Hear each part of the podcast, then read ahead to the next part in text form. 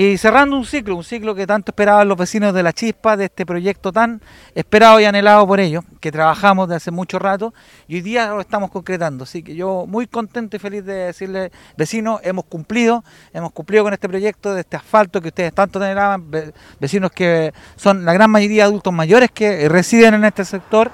Este año en forma histórica hemos conseguido cerca de 25 kilómetros por distintas vías de financiamiento a través del Ministerio.